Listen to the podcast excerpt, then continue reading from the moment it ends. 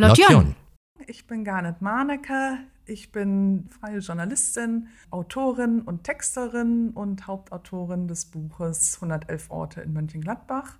Und äh, ja, ich finde Gladbach toll. Frau Marnecke, herzlich willkommen bei Lotjon. Schön, dass ihr auch wieder eingeschaltet habt. Guckt mal aus dem Fenster und ihr seht, das Wetter ist jahreszeitgemäß. Es ist nass, es ist dunkel, trüb, usselig. Und äh, dementsprechend äh, passt auch unser heutiges Thema, denn wir unterhalten uns über ein Buch, nämlich 111 Orte in Mönchengladbach, die man gesehen haben muss. Und genau dieses Buch hat Garnet Manecke geschrieben. Und deswegen sind wir heute hier. Der Mittelpunkt. Die wahre Stadtmitte. Fragt man nach der Stadtmitte, fallen die Antworten unterschiedlich aus. Die Bewohner von Reit und den angrenzenden Stadtteilen im Westen meinen damit in der Regel den Bereich zwischen evangelischer Hauptkirche und der katholischen Kirche St. Marien.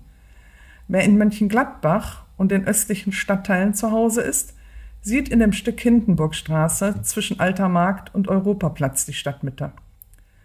Freunde der geografischen Präzision aber müssen zugeben, beide irren. Der messbare Mittelpunkt der Stadt liegt JWD, was am Niederrhein die Abkürzung für ganz weit draußen ist. Der Trubel eines Zentrums fehlt hier komplett. Es gibt keine Geschäfte, keine Cafés, nicht mal Wohnhäuser. Wer in die Mitte der Stadt will, folgt auf dem Kompass den Koordinaten 51 Grad 10 Minuten nördlicher Breite und 6 Grad 24 Minuten östlicher Länge und steht auf einem Feld im Stadtteil Rheindahlen-Land. Niemand muss auf den Acker laufen und Ärger mit dem Landwirt riskieren, wenn er genau auf dem geografischen Mittelpunkt der Stadt stehen will. Praktischerweise liegt er direkt am Rand des Feldes, auf einer mit Platten ausgelegten Fläche von 2,10 Meter mal 3,80 Meter. Von der östlich liegenden A61 dringt ein gleichmäßiges Rauschen herüber. LKWs ziehen in einer Reihe entlang des Horizonts. Vielstimmiges Vogelgezwitscher in den Bäumen und Büschen rings um das Feld untermalt die Autobahnmelodie. Stromleitungen halten orange Luftwarnkugeln in den blauen Himmel. Im Westen kann man am Ende des Weges einige Häuser erkennen. Die Bewohner führen hier ihre Hunde aus und nutzen ihn als beliebte Laufstrecke. Hin und wieder kommt ein Radfahrer vorbei. Ansonsten ist es sehr ruhig. Dort, wo das Feld an eine Kreuzung zweier Wege stößt, steht eine Holzbank. Wer Ruhe sucht, um seine Mitte zu finden, ist hier in der geografischen Stadtmitte genau richtig. Vielen Dank. Die anderen 110 Orte dürft ihr euch jetzt gerne selber mal äh, anlesen und zu Gemüte führen. Und genauso wie jetzt der Stadtmittelpunkt sind auch die anderen Orte genauso interessant, unerwartet, stellenweise überraschend. Ich muss gestehen, ich bin in Mönchengladbach geboren, aber von diesem Stadtmittelpunkt habe ich noch nichts gehört. Ich dachte immer, der liegt am Marienplatz. Aber ich glaube, der Mönchengladbacher würde jetzt äh, was ganz anderes sagen. also, ich habe äh, von dem Mittelpunkt vorher auch noch nichts gehört und äh, hatte nur plötzlich so die Idee, wo ist eigentlich der Mittelpunkt von Mönchengladbach? Ja. Der geografische. Denn äh, man sagt ja immer Stadtmitte, sage ich auch. Also sagt jeder, äh, muss ja in die Stadtmitte gehen. Man muss nur halt, weil ja Mönchengladbach, Reit und Mönchengladbach, also zwei Stadtmitten hat sozusagen, äh, erklären, welche man meint aber ähm, ich war auch sehr erstaunt. Also ich habe dann äh, das gesehen, dass die Stadt das auch auf ihrer Homepage hat, die Koordinaten stehen. Und habe dann ähm, nachgeguckt mal so auf der Karte, wo das ungefähr sein müsste. Und bin dann zuerst, habe gedacht, naja, das ist so irgendwo in Ponks.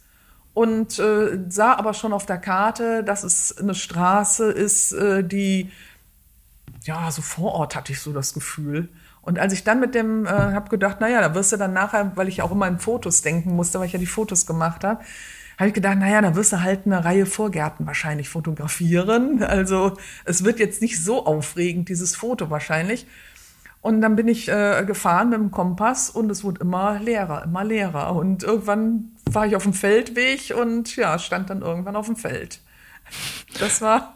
Draußen in der Mitte. Draußen in der Mitte, genau. Und äh, als ich das erste Mal zu dem, also alle Orte, äh, über die ich geschrieben habe, ich habe ja ähm, zwei Drittel der Texte gemacht, ein Drittel hat ja die Vera anders gemacht. Ähm, und alle Orte, die ich äh, geschrieben habe, die habe ich auf jeden Fall mehrfach besucht, weil sich die Orte ja auch verändern. Im, äh, gerade hier der Stadtmittelpunkt im Laufe äh, des Jahres und ähm, ich wegen der Fotos halt gucken musste äh, oder gucken wollte, wann wohl das äh, der beste Zeitpunkt ist da. Ich habe irgendwo und, gelesen, Sie haben darauf gewartet, dass Wolken kommen. Genau, genau. Also gerade hier an dem äh, an der Stadtmitte war es so, als ich das das erste Mal gesehen habe, war es einfach nur ein braunes Feld. Also Ackerland, ähm, da war noch gar nichts und hinten waren halt in, in, am Horizont sah man wirklich dann die, ähm, äh, die, die Autobahn und die Laster und da habe ich gedacht, naja, das wird ein aufregendes Foto, so mit Braun, das ist wirklich toll. Und ähm, habe dann im Frühjahr angefangen, nochmal zu schauen. Und im Sommer habe ich gedacht, dann sah man schon, was da wachsen sollte. Und dann habe ich gedacht, ach, im Sommer wird's schön mit einem Feld und dann wird da der Weizen im, das habe ich mir ganz romantisch vorgestellt, im Wind so leicht sich bewegen. Das sieht man nachher auf dem Foto nicht, aber ähm, dass er sich bewegt. Aber ich denke immer, die Stimmung sieht man auf dem Foto. Und dann hatten wir aber einen ziemlich wolkenlosen Sommer, weil ähm, es ja sehr heiß war und ich war immer wieder da und äh, äh oder habe immer auf den Himmel geguckt und habe gedacht, Mensch, das sieht nicht schön aus, wenn da nicht wenigstens eine Wolke ist, die ein bisschen ähm, das auflockert. Ja, und äh, das ist mir bei mehreren Fotos passiert, dass ich einfach morgens guckte und denke, heute ist ein guter Tag für Fotos. Jetzt musst du losfahren, sonst kriegst du das Foto nicht so, wie du das möchtest, das Bild. Ja. Ähm, wenn man sich das jetzt mal überlegt, also Mönchengladbach scheint wirklich die Stadt der Superlative zu sein. Äh, zwei Innenstädte, zwei Vorwahlen, zwei Hauptbahnhöfe und jetzt äh, drei Mittelpunkte sozusagen. Wenn man äh, den ideellen Mittelpunkt der Reiter und der Mönchengladbacher dazu zählt, äh, also wären es ja jetzt schon drei. Das heißt, also dieses Buch ist mehr als gerechtfertigt, äh, über die besonderen Orte in Mönchengladbach zu schreiben. 111 Orte haben sie entdeckt. Wenn wir das mal jetzt noch so im Gesamtbild betrachten, kann man ja durchaus äh, behaupten, dass sie ja, zu einem wirklich Mönchengladbach-Experten äh, nicht nur durch dieses Buch dann äh, geworden sind. Wenn Sie das jetzt so betrachten, was an Mönchengladbach wird eigentlich unterschätzt? Und zwar nicht von außerhalb, sondern von den Mönchengladbachern. Also ich würde sagen, fast alles, was in Mönchengladbach gut ist, wird von den Mönchengladbacher selber unterschätzt. Viele Gladbacher sehen ihre Stadt immer nur grau in grau und sehen gar nicht, was für tolle Impulse aus dieser Stadt rausgekommen sind. Und das äh, fängt an bei der Grundlage der Sozialgesetzgebung, die heute, also von der modernen Sozialgesetzgebung, wo im Prinzip die Grundlage, die ersten Dinge wurden hier in Mönchengladbach ausprobiert von Franz Brandt, dem Fabrikanten der Dinge wie ähm, äh, Zahlung im Krankheitsfall, Urlaub und solche Dinge, Fortbildung für Mitarbeiter in seinen Fabriken ausprobiert hat und gedacht hat, okay, wenn es läuft, läuft gut und das dann eingebracht hat in, äh, in die Gesetzgebungsverfahren für ganz Deutschland im Prinzip. Das fängt an bei den Erfindungen von Hugo Junkers, äh, der zwar immer mit dem Flugzeug in Verbindung gebracht wird, zu Recht, aber die U-52 ist, sage ich mal, die Erfindung, die eigentlich auf das tägliche Leben der Gladbacher gar nicht so viel Einfluss hat oder hatte, wie, ähm, ja, nee, heute noch hat, wie die Erfindung des ähm, Wasserboilers. Wasserboilers, genau. Äh, dass wir heute warm duschen können, jeden Tag, ja, dass wir warm baden können, dass wir äh, zum Friseur, der Friseur einfach uns die Haare mal eben schnell wäscht. Das sind, geht auf Erfindungen von äh, Hugo Junkers zurück. Und dass wir die Heizung aufdrehen und es schön warm wird, ist auch noch eine Erfindung. Die Technik von Hugo Junkers mit diesen äh, Wellen, wo Wasser durch die Heizung, ähm, durch die Lamellen ge geschleust wird und erwärmt wird, ist eine Erfindung von Hugo Junkers. Und das wissen viele gar nicht. Und äh, dass es auch hier ein sehr tolles Hugo Junkers Museum gibt, wissen viele auch nicht, weil es in der Schule ist, einfach weil das Hugo Junkers Gymnasium Schüler und Schülerinnen da äh, eine kleine Ausstellung gemacht haben, die immer erweitert wird und in der ganz viele Sachen äh, zu Hugo Junkers, sehr viele Informationen, sehr viele Exponate sind, die das Leben und das äh, Wirken dieses Mannes nachzeichnen. Worüber Sie natürlich auch in Ihrem Buch schreiben. Absolut, ja. absolut. Also äh, ich muss aber zugeben, dass ich es vorher auch nicht wusste. Ich wusste, dass es da äh, zum Hugo Junkers Gymnasium, dass sie viel machen, dass sie auch zu Hugo Junkers machen. Aber als ich mir das dann nochmal richtig angeguckt habe, ich habe viele Dinge äh, neu gesehen in Mönchengladbach, das muss man sagen. Auch die Sachen, die man so kennt, Museum Abteilberg, Münster und so, das äh, habe ich angefangen mit neuen Augen nochmal zu sehen und auch viele neue Entdeckungen auch gemacht. Ja. Das ist klar. Woran liegt das, dass die Gladbacher nicht so stolz sind auf ihre eigene Stadt? Fehlt uns so dieses Kollektivbewusstsein? Als Mönchengladbacher sind wir Harter, Giesenkirchner, Hener, Holter, ähm, weil im Vergleich zu größeren Nachbarstädten am Rhein, die Kölner, die feiern sich jeden Tag aufs Neue. Warum sind die Gladbacher nicht so? Ich habe auch irgendwo so das Gefühl, wir gehen da auch zu wenig mit hausieren. Auch das, was Sie jetzt gerade aufgezählt haben, dieses Beispiel mit, äh, mit Hugo Junkers. Man, man könnte es ja fortführen mit dem Erfinder der Kontaktlinsen, ne? Müller hieß er, glaube ich, was, was alles hier in der Stadt erfunden wurde. Es fehlen ja auch die entsprechenden Führungen. Ich habe so das Gefühl, Führungen sind ein, ein signifikantes Merkmal, wie zufrieden die Leute mit ihrer eigenen Stadt sind, äh, wenn man so die Anzahl der Führungen mal misst. Und äh, eine sehr oberflächliche Recherche von mir hat ergeben, dass äh, die einzigen Führungen in der Stadt von der Stadtmarketinggesellschaft angeboten werden.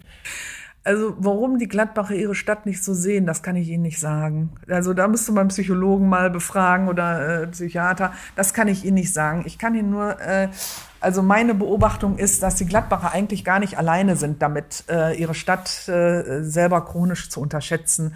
Das habe ich in anderen Städten auch erlebt. In Gladbach erlebe ich es vielleicht ein bisschen stärker, weil ich mich mehr dafür interessiere. Und das erste Mal, dass ich wirklich erlebt habe, wie Menschen sich für ihre Stadt interessieren und wirklich jeder, dem ich begegnet bin, eine Führung durch die Stadt machen konnte sofort, ohne große Vorbereitung, das war in Dresden. Damals habe ich dann festgestellt einfach, äh, dass man auch stolz sein kann auf seine Stadt. Dass man wirklich auf die Geschichte stolz sein kann, dass man sich damit beschäftigen kann. Und von da an habe ich da, wo ich gewohnt habe, mich immer mit der Stadt ähm, äh, beschäftigt. Also loyal war ich immer zu den Städten, weil ich dachte, wenn ich da wohne, ich äh, werde mir das ja nicht selber schlecht reden. Äh, aber ähm, irgendwie sich mit der Geschichte einer Stadt auseinanderzusetzen und mit den Dingen, mit den Menschen, das ähm, eröffnet einem nochmal die Stadt. Und das ist irgendwie, ja, ich weiß nicht, das macht es irgendwie nochmal lebenswerter.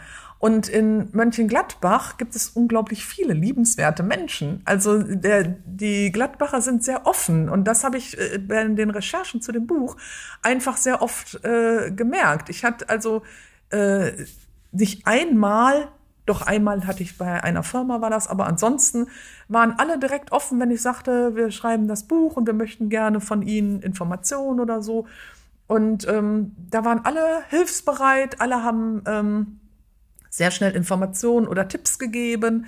Oder als ich die ähm, Stadtgrenze zwischen Reit und äh, Mönchengladbach suchte, wo die genau verläuft, ähm, da habe ich ähm, geguckt auf einer alten Karte. Das habe ich über Facebook dann, da habe ich gesagt, okay, wo verläuft sie? Weiß das jemand? Da hat mir jemand dann äh, den Tipp gegeben von der alten Karte, wo man das genau sehen konnte. Und mit dieser Karte bin ich dann einen Teil der Stadtgrenze abgelaufen. Und um genau zu wissen, weil die alte Stadtgrenze so ein bisschen quer über die Webschulstraße verlief, um das genau rauszufinden, diesen Punkt, habe ich einfach bei den Leuten geklingelt und habe mit denen, ja, und die kannten mich ja nicht. Und trotzdem haben die erstens Auskunft gegeben, sich mit mir unterhalten. Und eine Frau, die hat gesagt, ach, ich zeig Ihnen mal, wo früher das Schild stand. Und ist einfach mit mir rausgegangen um die Ecke, also das war wirklich 150, 200 Meter, also war jetzt nicht mehr so, dass man die Haustür noch sehen konnte.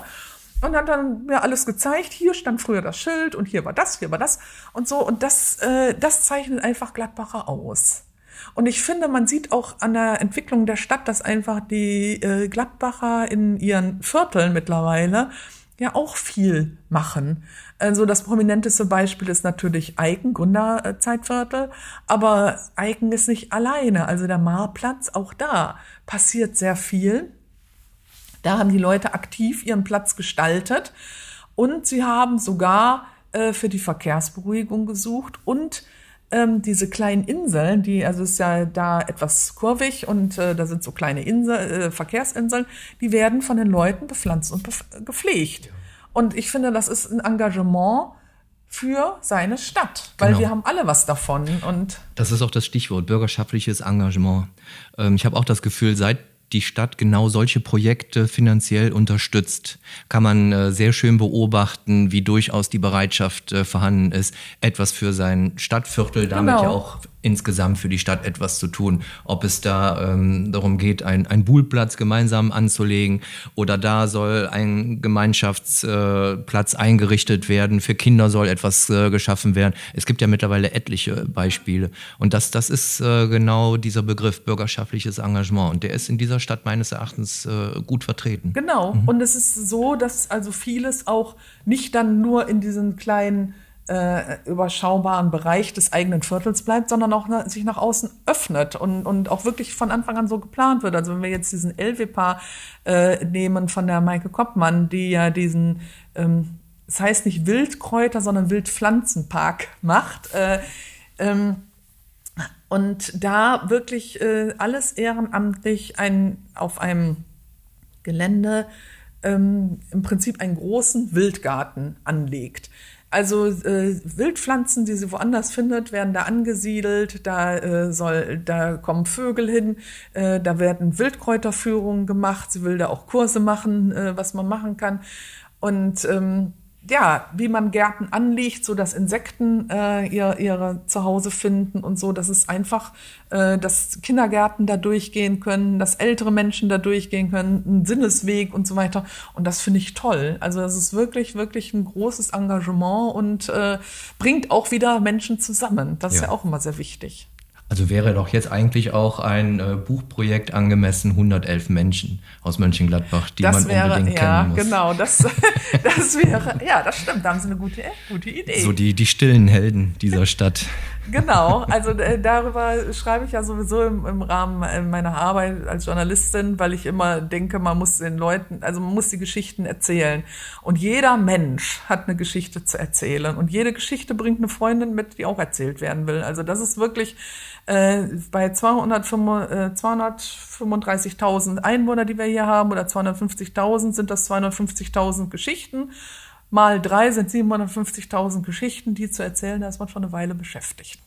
Jetzt haben Sie gerade schon gesagt, Sie schreiben auch für die Kirchenzeitung. Äh, deswegen darf ich also auch mal unterstellen, dass da so eine gewisse Affinität zu Kirchen besteht. Sie haben viele Kirchen wahrscheinlich gesehen in Vorbereitung auf äh, Ihr Buch. Was ist denn für Sie so die schönste Kirche in Mönchengladbach? Ach, es gibt äh, ja, man kann das gar nicht vergleichen, weil jede Kirche aus äh, anderen Motiven gebaut wurde und jede Kirche etwas hat. Also äh, ich hätte wirklich, musste nachher auswählen, also ich hätte wirklich ganz viele Kirchen da äh, gefunden.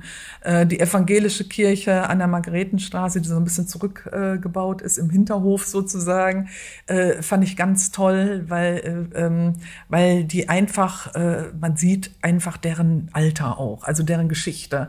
Und sie ist aber anders alt als zum Beispiel die Citykirche, ja, ähm, oder das Münster. Und äh, bei den Kirchen musste ich mich nachher entscheiden, wirklich, und da habe ich mich entschieden, einmal nach der, man kann nicht sagen, geschichtlichen Wichtigkeit, das ist eigentlich falsch, aber zum Beispiel habe ich die Brandskapelle genommen, weil das ein Treffpunkt ist, wo ähm, einfach die Armen im Mittelpunkt stehen. Also weil das eigentlich die Kirche ist der, der Langzeitarbeitslosen, der Obdachlosen, äh, Hartz-IV-Empfängern. Äh, da kommen aber auch Leute hin, die wirklich Millionen auf dem Konto haben. Also das ist wirklich äh, die Kirche des Tag, des Treff am Kapellchen, ähm, das äh, mit den Steiner, von den Steiner Missionsschwestern ja und Eddie Erlemann damals noch zusammen gegründet wurden. Und die haben einfach einen Ort geschaffen, wo jeder Mensch willkommen ist und wo überhaupt nicht gefragt wird, wer bist du, was hast du. Und ähm, das ist eigentlich ein Ort, wo es viele Probleme gibt, aber trotzdem auch viel Glück. Und das finde ich, äh, deswegen haben wir das genommen einmal. Und ähm, dann haben wir das Münster genommen, weil das Münster natürlich ein Wahrzeichen von Mönchengladbach ist. Also diese Buchreihe 111 Orte ist ja eigentlich eine Buchreihe, die Orte zeigt, die in normalen Reiseführer nie drinstehen. Aus diesem Grund dürften eigentlich Münster, Museum Abteiberg, die Schlösser und so, die dürften eigentlich gar nicht da drin stehen. Aber weil es vorher noch keinen Reiseführer für Mönchengladbach gab, haben die Vera äh, anders, also meine Mitautorin und ich, uns überlegt, wir können, wir müssen Mönchengladbach ähm, zeigen für Leute, die hier zureisen, dann für Mönchengladbacher selber, die schon ganz viel kennen und für Leute, die wegziehen oder weggezogen sind und ein Stück Mönchengladbach bekommen. Und dann war natürlich klar, dass ein paar Orte da rein müssen, die in jedem Reiseführer stehen würden. Und äh, wir mussten dann einfach einen Punkt finden, der nicht überall erzählt wird. Und fürs Münster ist es zum Beispiel äh, die Geschichte von Joseph Beuys, der an die Tür ähm, das Wort Exit geritzt hat. Die wird natürlich überall erzählt, in allen äh, ähm, äh, Geschichten. Aber die Geschichte von Thomas Firnig, der ja zwei Wasserspeier äh, äh, ersetzt hat, dafür gesorgt hat, dass im Prinzip eine Schlange sich durch den Chorraum windet, die wird nicht erzählt. Also äh, die kannte ich auch nicht. Ähm, und äh, der hat mich zum Beispiel ähm, jemand vom Museum Abteilberg draufgebracht. Und das, das ist eine Geschichte, äh, was mich wundert wieder, und da kommt man dann wieder, dass Gladbach eigentlich äh, gar nicht weiß, mit welchen Funden es wuchern kann, weil Thomas Firnig ist ja ein Mönchengladbacher Künstler und ein renommierter Mönchengladbacher Künstler. Also ist jetzt nicht jemand, äh, der hobbymäßig irgendwas macht. Und das finde ich äh, schade eigentlich. Und deswegen war wichtig, dass diese freundliche Schlange mit reinkommt wir haben jetzt schon einige, einige Namen gehört. Ähm, Eddie Erlemann, Thomas Firnig, äh, mit Hugo Junkers haben wir angefangen. Ähm, wer zählt denn so zu Ihren, mir fällt jetzt gerade kein anderes Wort ein, Lieblingspromis äh, aus Mönchengladbach? Also jemand, der mich natürlich am meisten beeindruckt hat, ist schon Eddie Erlemann. So, also der ist äh, äh, Priester und ist ein Mensch gewesen, der wirklich allen Menschen, so wie ich es erlebt habe, ähm, gleich freundlich äh, entgegenkam äh, und sich eingesetzt hat und ähm, ja, der keine Berührungsängste hatte. Und ähm, was ich und der auch fähig war, und das finde ich, das hat man, ja, also haben nicht immer alle Leute, der fähig war zur Vergebung und sich zu versöhnen. Obwohl natürlich auch Eddie Erlemann äh, seine Ecken und Kanten hatte wahrscheinlich.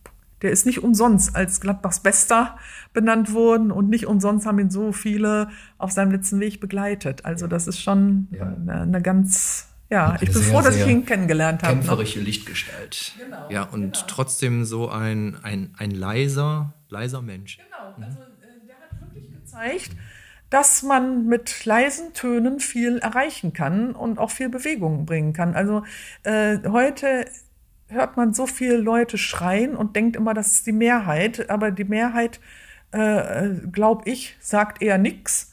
Und wenn man wirklich was bewegen will, glaube ich, dann tut man gut daran, still zu sein. Also nicht still im Sinne von nichts sagen, sondern still seinen Weg zu gehen. Also äh, die Dinge, die man zu sagen hat, leise zu sagen, weil dann müssen alle zuhören, um es überhaupt mitzubekommen. Also. Ja. Wo wir gerade so bei dem einen oder anderen Missstand sind, äh, was würden Sie denn sofort abstellen, wenn Sie könnten in Mönchengladbach? Was ärgert Sie?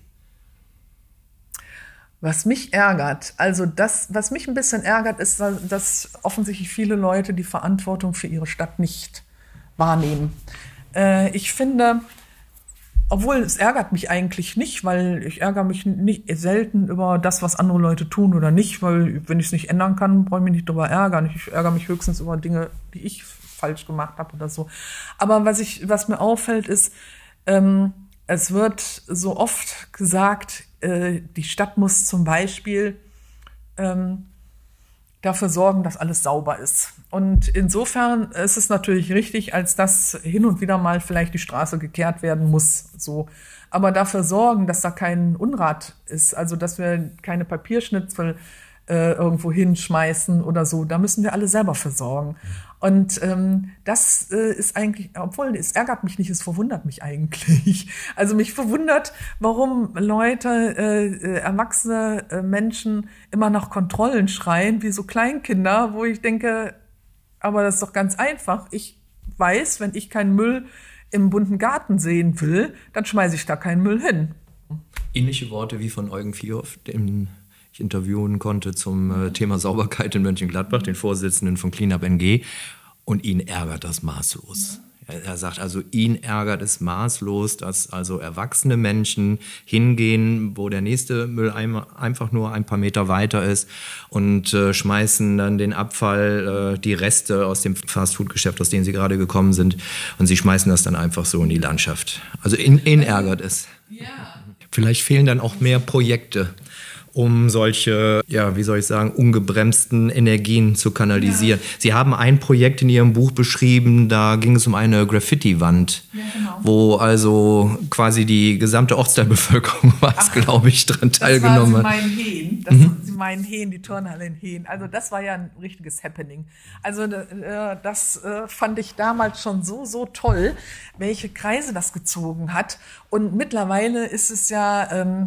Also es ist eines der größten äh, oder ersten großen äh, Happenings gewesen rund um Graffiti und mittlerweile ist die Stadt ja bunt. Also es gibt ja total viel.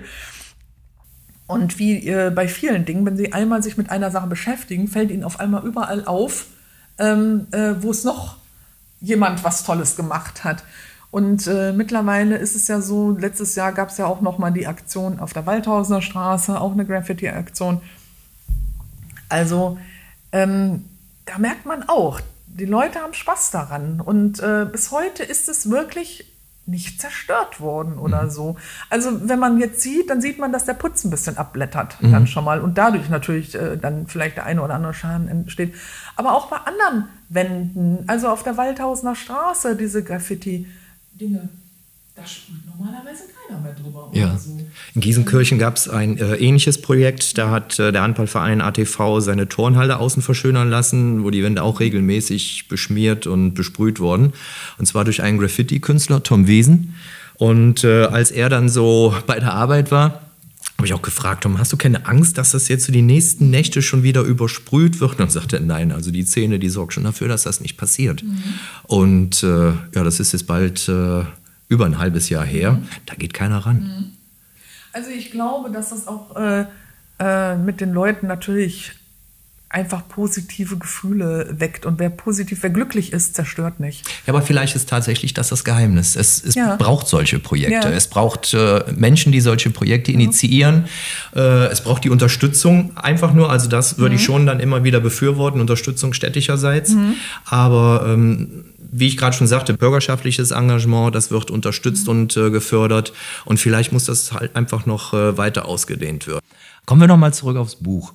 Als das losgegangen ist mit den Vorarbeiten, äh, mit den Recherchen, 111 äh, Orte sind es geworden. Welcher fiel denn denn als erstes ein?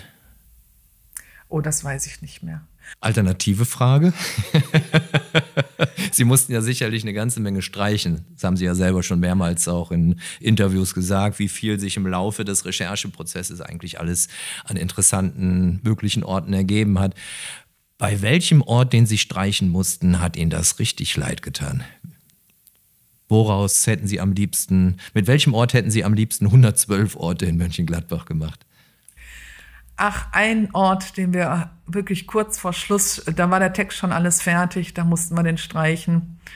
Das war äh, die Bushaltestelle bei der NEW und hier der Kfz-Zulassungsstelle. Da gibt's ein, äh, gibt es ein, ein Projekt, ein künstlerisches Projekt, eine Bushaltestelle, an der natürlich kein Bus hält.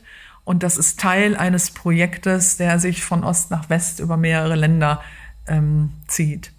Und das hatten wir fertig und da mussten wir dann das doch nochmal drauf streichen, weil die NEW leider dann sagte, nee, es kann sein, dass sich der Platz verändert und so weiter.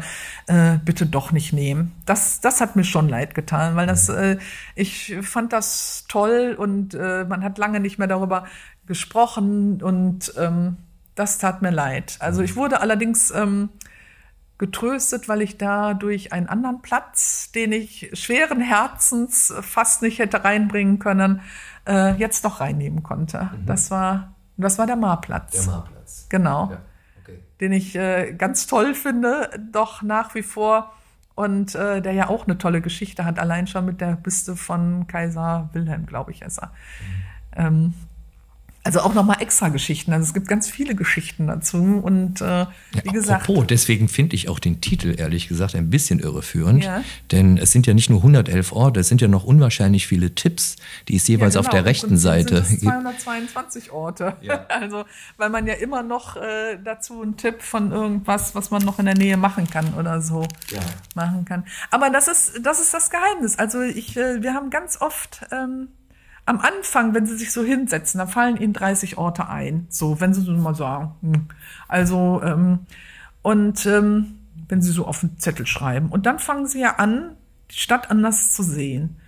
Und dann denken sie, auch das könnte ein Ort sein und das könnte ein Ort sein. Und dann sehen sie irgendwas und denken, was ist denn das? Und äh, äh, fragen dann mal rum. Und ähm, ich habe dann nachher festgestellt, also ich hatte ja immer eine Liste für mich gemacht ähm, und äh, habe dann festgestellt, dass ich alleine in meiner Liste irgendwann 120, 130 Orte hatte. Und äh, die wäre anders, hatte ja noch ihre 37 Orte auch noch. Das heißt, wir sind ja schon damit auf 160 Orte knapp gekommen und haben noch nicht die Tipps dazu gehabt. Also es sind so Sachen, also zum Beispiel die Nitromaniacs, die habe ich wirklich auch entdeckt, also weil ich auf der Trabrennbahn war, um das Foto zu machen. Und als ich dann da rauskam mit dem Foto und ganz glücklich, habe ich einfach dieses Motorengeräusch gehört, weil die sind ja ne gegenüber von der Trabrennbahn. Und da habe ich gedacht, was ist das denn? Und bin dann da neugierig rein und roch dann schon dieses, dieses, ähm, es ist ja nicht Benzin so richtig, aber es ist ja dieses Gemisch. Und ich habe gedacht, was ist denn hier? Also ich war total erstaunt, dass erwachsene Menschen, in diesem Fall hauptsächlich Männer, sich mit diesen kleinen Rennautos da ähm, vergnügen, die, die da fahren, lassen Rennen fahren und äh, richtige Turniere fahren und da hinten so eine Art Werkstatt auch haben. Also wirklich noch daran rumschrauben während des Turniers, wird noch hier. Es gibt Regeln wirklich, äh, was geht, was nicht geht und so.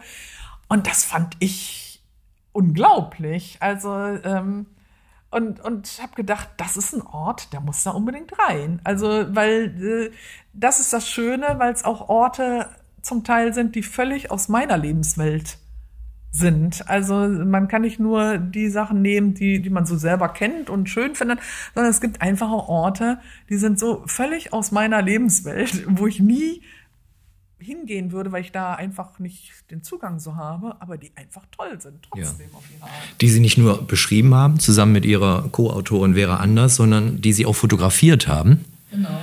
Bis auf einige Ausnahmen, und jetzt bitte ich um Auflösung, wer steht vor dem Kunstfenster in Reit? Künstlerin selber. Die Künstlerin selber ist das. Ja. ja ähm, das ist ein Foto, was die Susanne Schnabel gemacht hat. Und die Antje Prömper, die Künstlerin, hatte äh, zu dem Zeitpunkt ein, ähm, da die Ausstellung und äh, hat sich bereit erklärt, dass wir dieses Foto nehmen können. Frau Mannecke, recht herzlichen Dank. Sie schreiben über die interessanten Geschichten dieser Stadt. Lord John erzählt die interessanten Geschichten dieser Stadt. Ich glaube, das ist der Beginn einer wundervollen Freundschaft. Ja, das Vielen hoffe Dank. ich doch. ich danke Ihnen.